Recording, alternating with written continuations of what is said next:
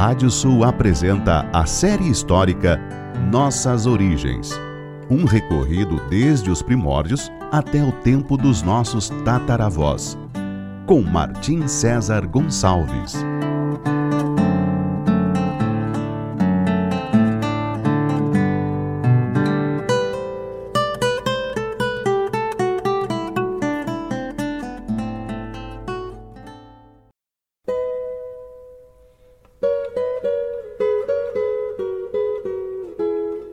Série histórica Nossas Origens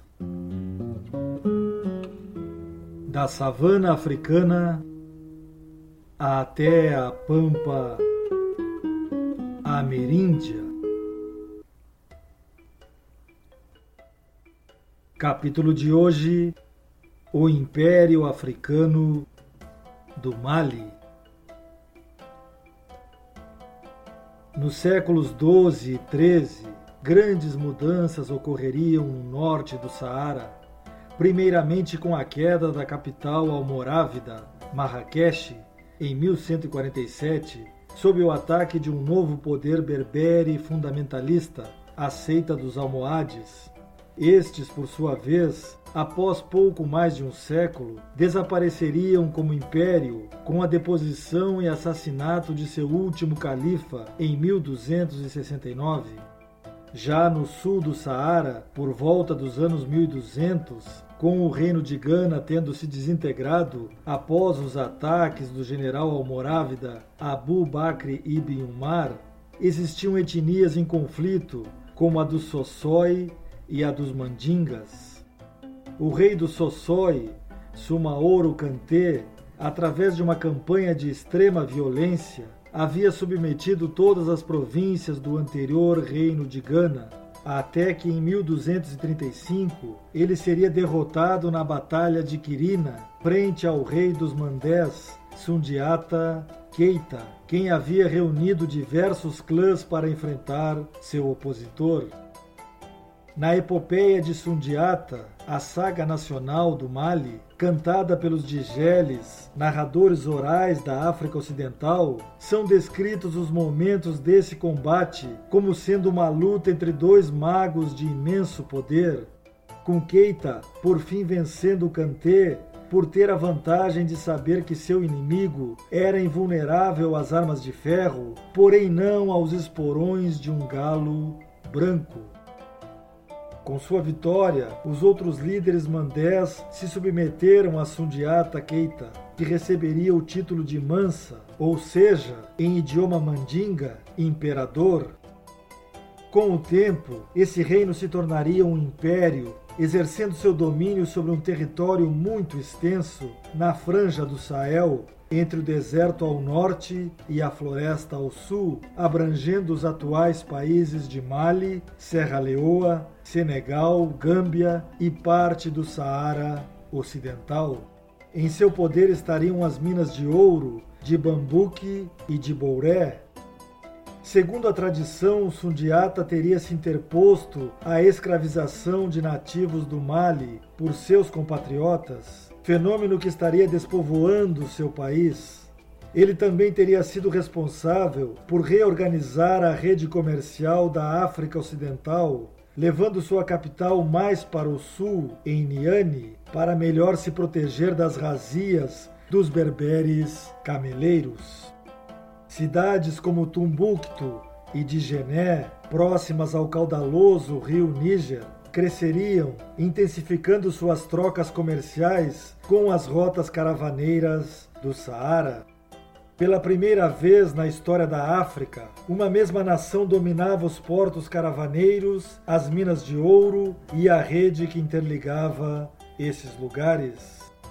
Também seria Sundiata quem faria dos mandingas um povo islâmico, obrigando seus súditos a se converter à fé muçulmana utilizando como mito fundador a ligação ancestral do clã dos Keitas com Bilal ibn Rabashi, o companheiro negro do profeta Maomé, quem teria sido o primeiro almoadém islâmico, ou seja, aquele que cantando convocara por vez primeira os muçulmanos para suas diárias orações.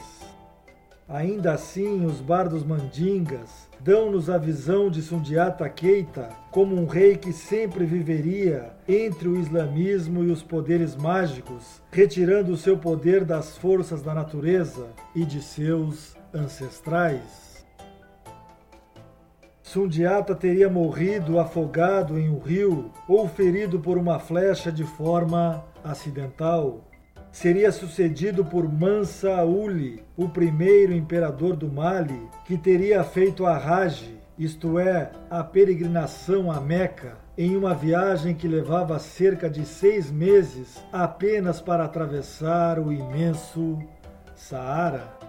Ele teria chegado à grande cidade do Cairo na época em que os mamelucos, sob o governo do ex-escravo e então sultão Baibairs, governava o Egito por volta de 1270.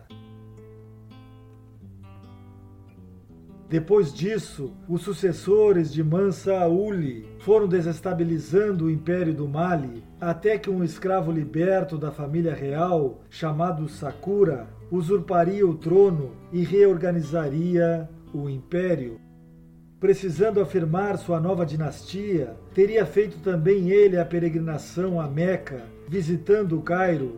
Porém, ao retornar, seria assassinado por nômades tuaregues. O poder teria então retornado à linhagem de Sundiata Keita, com seu sobrinho neto Mansa Gal, e em seguida com seu neto Mohamed ibn Gal, quem teria, segundo o historiador árabe Al-Mari, empreendido uma grande viagem com duas mil canoas, metade delas com suprimento, para tentar chegar ao outro lado do grande mar, o Oceano Atlântico. Ao não regressar, seu sucessor e irmão Abu Bakr, então regente do império, teria também tentado em 1311 empreender essa grande aventura, baixando o rio Senegal e se lançando no alto mar. Também não regressaria. Mansa Musa, neto de Abu Bakr, assumiria então o império do Mali e seria um dos mais famosos reis africanos de todos os tempos. Sua fama decorreria da impressionante viagem que fez ao Cairo e a Meca em 1324. Tão pomposa seria sua caravana que os ecos dessa viagem soariam por todo o entorno do mar Mediterrâneo. Pouco mais de uma década após sua peregrinação, seu feito já apareceria representado no mapa mundi do cartógrafo genovês Angelino Dulcerte, confeccionado na ilha de Maiorca em 1339. E esse périplo seria ainda mais difundido pelo famoso Atlas catalão de 1375 do judeu maiorquino Abraão Cresques primeiro atlas conhecido que contém uma rosa dos ventos, ou seja, a indicação dos quatro pontos cardeais. No texto do mapa que se refere à figura representada como imperador do Mali, está escrito: Este senhor negro é chamado Musa Mali, senhor dos negros da Guiné. Tão abundante é o ouro que foi achado no seu país, que ele é o mais rico e nobre rei em toda a terra. O historiador egípcio Ahimad al-Makrizi narrou a impressionante chegada do imperador do Mali, Mansa Musa, descendente do fundador Sundiata Keita, ao Cairo cruzando as rotas caravaneiras transsaarianas desde a cidade de Tumbuktu, jornada que levava mais de seis meses no dorso dos camelos. Em uma noite de domingo do ano 1324, a lua surgiu totalmente eclipsada. Então veio Mansa Musa rei do Takrur, país que seria absorvido pelo Império do Mali, para sua peregrinação. Ele permaneceu por três dias aos pés das pirâmides como hóspede. Ele entra no Cairo, sobe a cidadela, mas se nega a beijar o solo, ninguém o obriga a fazê-lo. No entanto, ele não tinha permissão para se sentar na presença do sultão. O sultão ordenou que ele fosse equipado para a sua peregrinação. Mansa Musa foi acomodado e gastou tanto ouro com seus desejos, escravas e vestimentas, que a cotação do dinar, a moeda dos árabes, caiu drasticamente. No próximo capítulo falaremos sobre a escravidão no tempo dos árabes. Até lá!